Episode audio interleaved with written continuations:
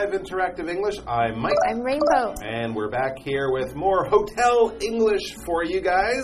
Today we're not going to be dealing with Gordon anymore. Remember yesterday Gordon wanted to change his booking and then he wanted to get a cot put in his room. Well, the booking change was fine, and we, we think the cot got to the room and was, you know, no problem because today it seems we're not dealing with Gordon, we're dealing with a new guest named Hannah. Now, Hannah wants to change rooms. Have you ever had to do that? You get to the hotel, you check in, you get your room, and then you're like, uh, I don't like this room for some reason. Can we change rooms? Have you ever had to do that? Yeah, I have. I think there was a leak in one hotel room that I was in, and it smelled kind of moldy. Oh, and there was carpet on the floor, so you can really smell that. The carpet wet? Yeah, yeah, there was a leak, and so Why would they put you they there? to. Oh, you know, it was one of those old hotels, Oh, so very, the very old hotels. like. Basically, Or maybe they're just full. basically They- they a small old hotel. Oh, no. So what did you do?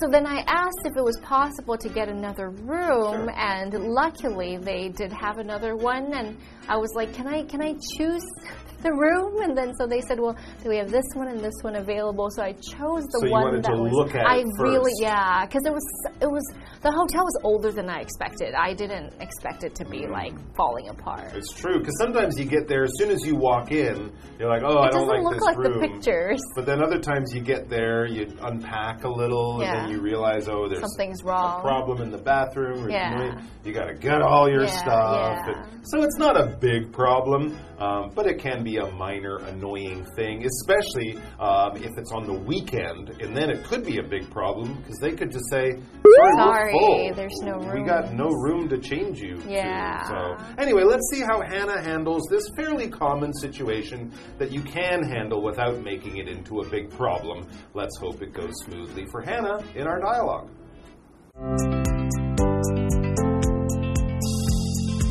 Hannah walks up to the front desk. Hi, I'm staying in room 312, and there's a bit of an issue with the room. I'm sorry to hear that. What seems to be the problem? The toilet is leaking, so there's a big puddle in the bathroom. I see. I'll send someone up to take a look immediately. Actually, I was hoping I could change rooms. Certainly. Let me check if there are any rooms available. Room 613 is available, but it's a twin room. Is that okay? Yes, that's fine. Thank you.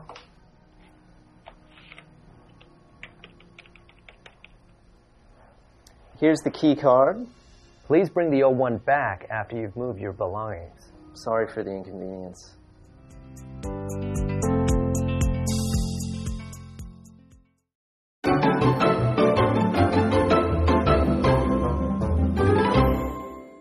So we're at Hotel English Part 2, and today's topic is changing rooms. We have our main character today named Hannah. Hannah walks up to the front desk. Hannah has a problem. I wonder what she's going to say.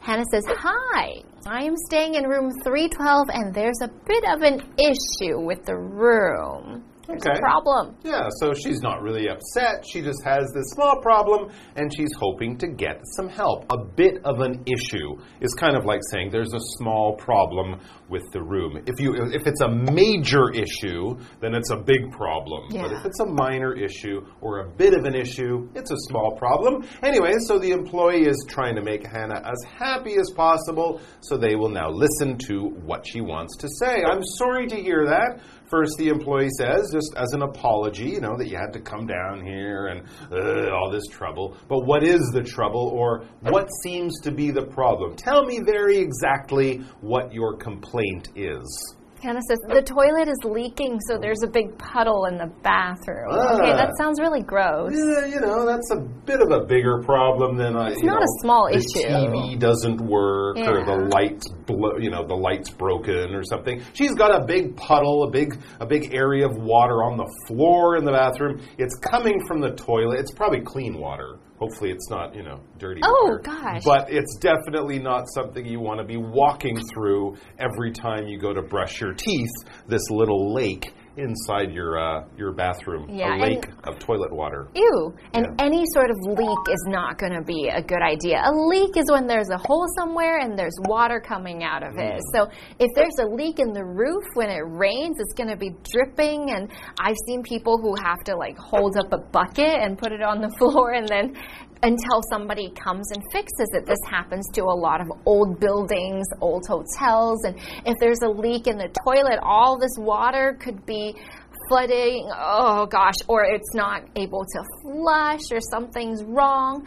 I have a sentence for you. Our boat is leaking. Let's head to shore. So if the mm. boat is leaking, Yeah. probably the water is going to be. Water's coming in. I mean, you can throw it out, but eventually it might get hard for that boat to float. We can call that little hole where the water is coming in or going out of a leak. Here, of course, we're using it as a verb mm, too, right. to leak, right? So if something is leaking, water is Is coming leaking. out, and then you look at it carefully. It could also be air, right? You can look at your bicycle tire carefully oh, yeah. and pss, see where the air, that little hole is the leak and the action of this stuff coming out in small amounts, but all the time is leaking. All right, so there you go. Anyway, so there's a problem with the toilet. There's a crack, it's damaged, something's gone wrong. Water is coming out of the toilet where it shouldn't be on the floor. So the employee says, I see, I understand. Okay, I got it. I'll send someone up to take a look immediately. So they'll send a maintenance person, a plumber, someone who's an expert on, you know, water and pipes and things like that. Anyway, someone who works for the hotel who's good at fixing things will come up immediately, meaning right away, not in five minutes, not tomorrow, not this afternoon, right away without having much time or even any time pass. If someone says, do it now, they're saying, do it immediately. Don't waste any more time. Don't take a break. Go now. For example, as soon as the fire alarm sounded, we left the classroom immediately. We didn't sit there and go, ah, we'll stay until it gets hot. No, you get out of the classroom immediately because fire and smoke and stuff like that is dangerous. Run away immediately. No, don't run. Walk. Walk sli- quickly and safely out of the school. Don't run, but do it immediately. Actually, I was Hmm. hoping I could change rooms because I don't want to deal with the possibility of it leaking again. I would do the same. I True. wouldn't want to stay, especially because I paid for that hotel, you know? absolutely. And the maintenance person will come immediately, but they might not fix the toilet immediately. And I that gotta might use take it some time. I want to take a nap. I don't have time to sit there while this guy does the work. So no, I just want to change rooms. You can fix that toilet later. I don't care, but I don't want to be there. Anyway, so the employee says, "Oh, okay, all right. Certainly," the employee says, "Let me check if there are any rooms available." So they're on their computer looking at what the computer is telling them about the hotel for that evening. Room 613 is available. Ding, ding, ding, ding, ding. But it's a twin room. Is that okay? So a twin room would be a little bit bigger, maybe two beds, maybe cost a little bit more. So that's why the employee has to check to see if it's okay if we move you to a slightly different room. Sometimes they won't charge you, but sometimes they'll say it's a bigger room, so you have to pay more. But it's a little bit different than what Hannah had planned. And she just wants to get the job done. She says, Yes, that's fine. Ugh. Thank you. Yeah, I just want to get into my room. I want to take a nap. Anyways, so the employee says, Here's the key card. So she gets a new card. Please bring the old one back after you've moved your belongings. Sorry for the inconvenience.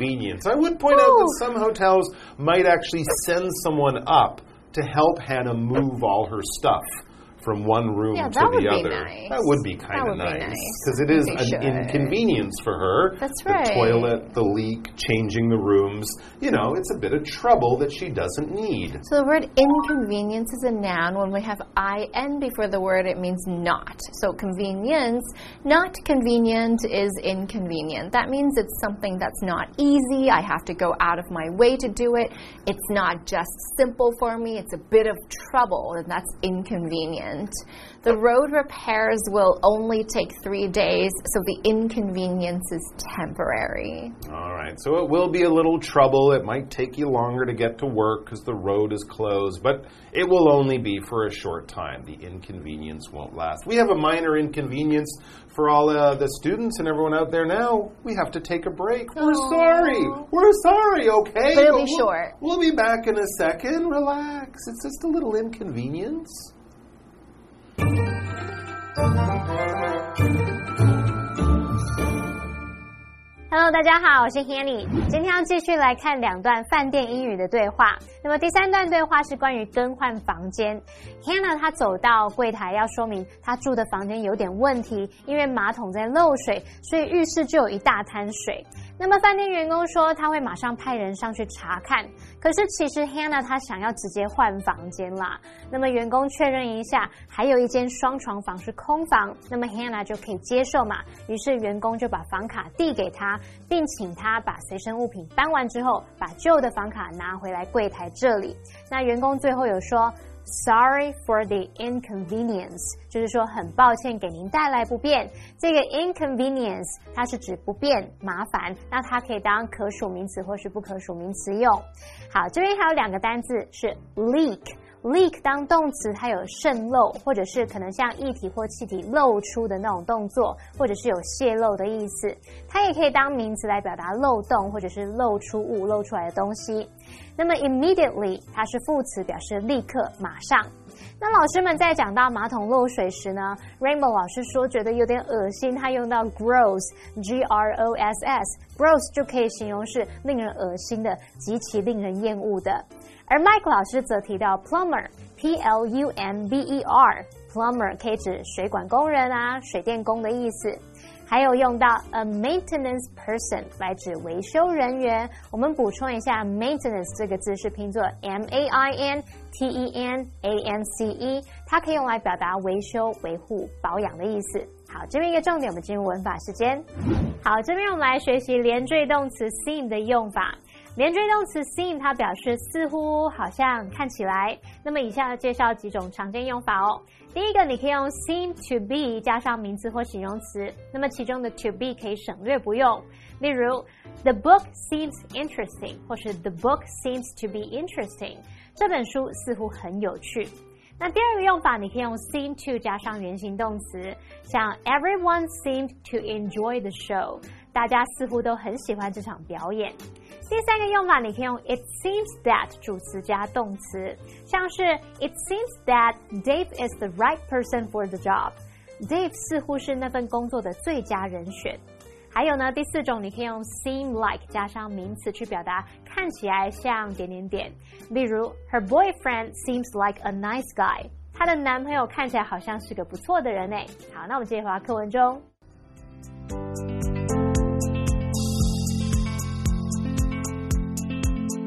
Hannah has another matter to discuss with the hotel employee.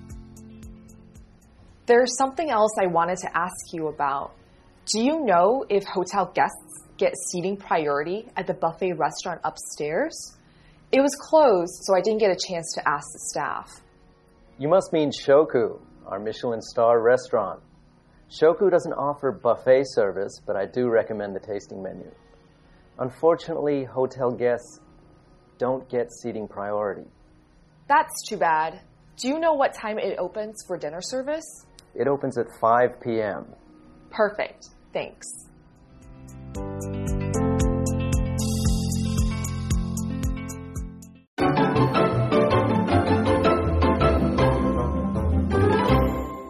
Right, we're back at the hotel. Hannah is still there. That's good. She's got more questions. Right, when she didn't leave because she was so angry about having to move rooms. Furious. She changed rooms. That's all fine. Now we have a new issue. It says asking about a hotel restaurant. Ah, yes. All right, a lot of hotels have nice restaurants. You might want to know what kind of food, when is it open, can I get the food brought to my room, you know, things like that. So Hannah has some questions about this restaurant. And it says Hannah has another matter to discuss with the hotel employee. Yeah, we could actually say another issue, right? Another small Another problem. issue, another matter. Something she wants to have fixed or solved or more information about. So let's see what her issue or what the matter about the hotel is. There's something else I wanted to ask you about.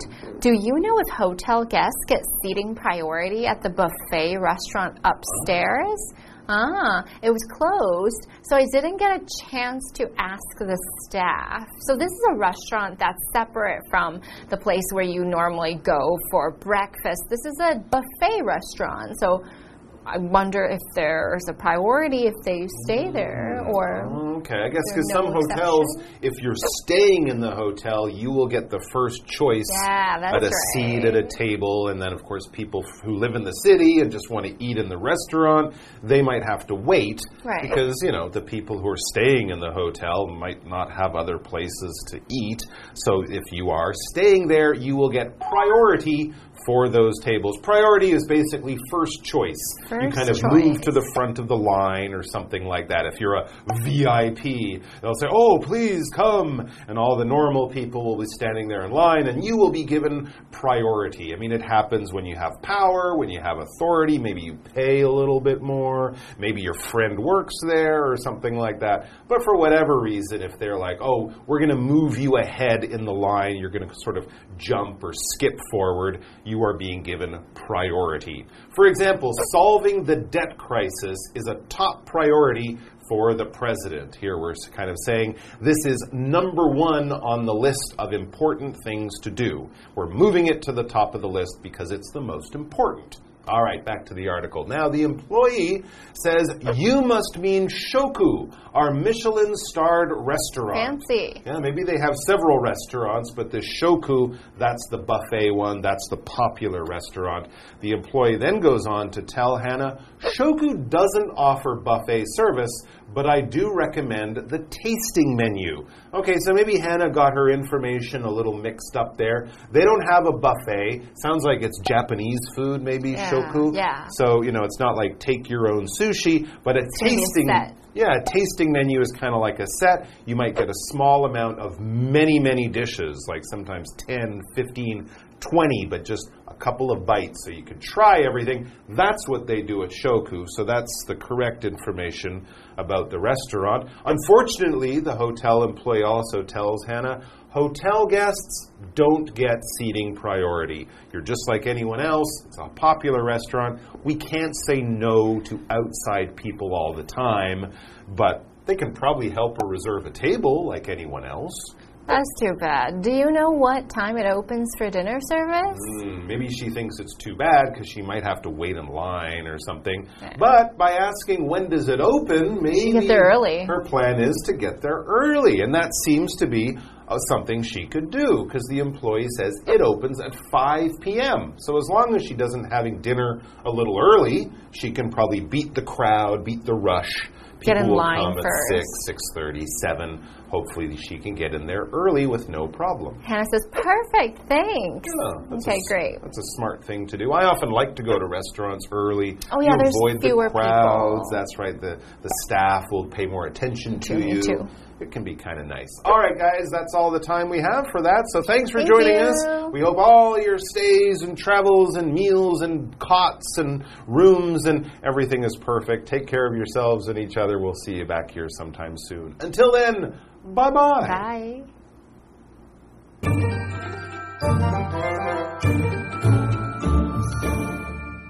好，在第四段对话里 Hanna 向柜台员工询问饭店餐厅，她想知道饭店客人在楼上的自助餐厅是否有座位优先权。那么员工猜他指的应该是他们的米其林星级餐厅 Shoku。那间餐厅其实没有提供自助餐服务，不过呢，员工非常推荐他们的品尝菜单。员工也告诉 Hannah 说，很遗憾，饭店客人是没有座位优先权的。那么晚餐是在下午五点开始营业。我们来看单字 priority。Priority 它是名词，表示优先或是优先权，也可以用来表达优先考虑的事。那么文中用到复合形容词 Michelin starred 就可以表达米其林星级的，这就是米其林组织颁给优质餐厅新的这个奖项。那么最高等级记得是三颗星。好，另外 tasting menu 呢，它是指品尝菜单，它是表达说用餐的人他可以一次品尝到多道的那种品尝菜单。好，以上是今天的讲解，同学别走开，马上回来哦。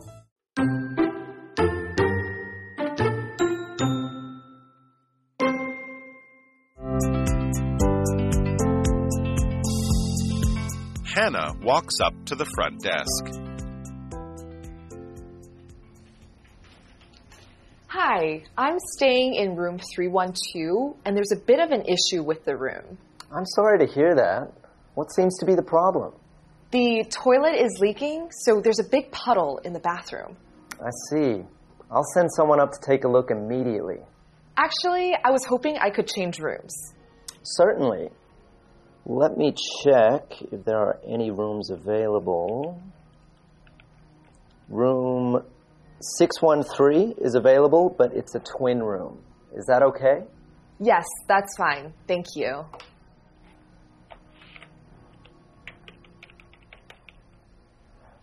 Here's the key card. Please bring the old one back after you've moved your belongings. Sorry for the inconvenience.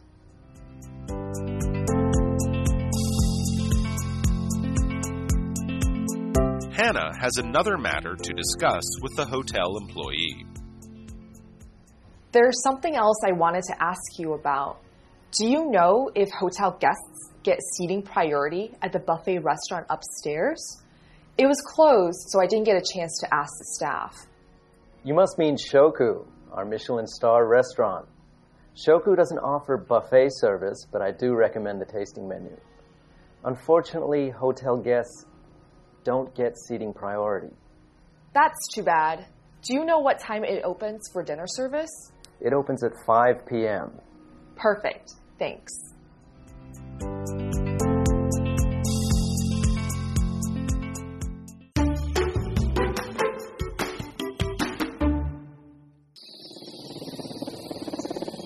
Chiayi City Municipal Baseball Stadium is located near Chiayi Park.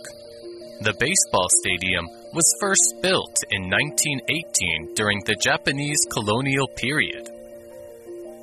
This over 100 year old stadium plays an important role in Taiwan's professional baseball.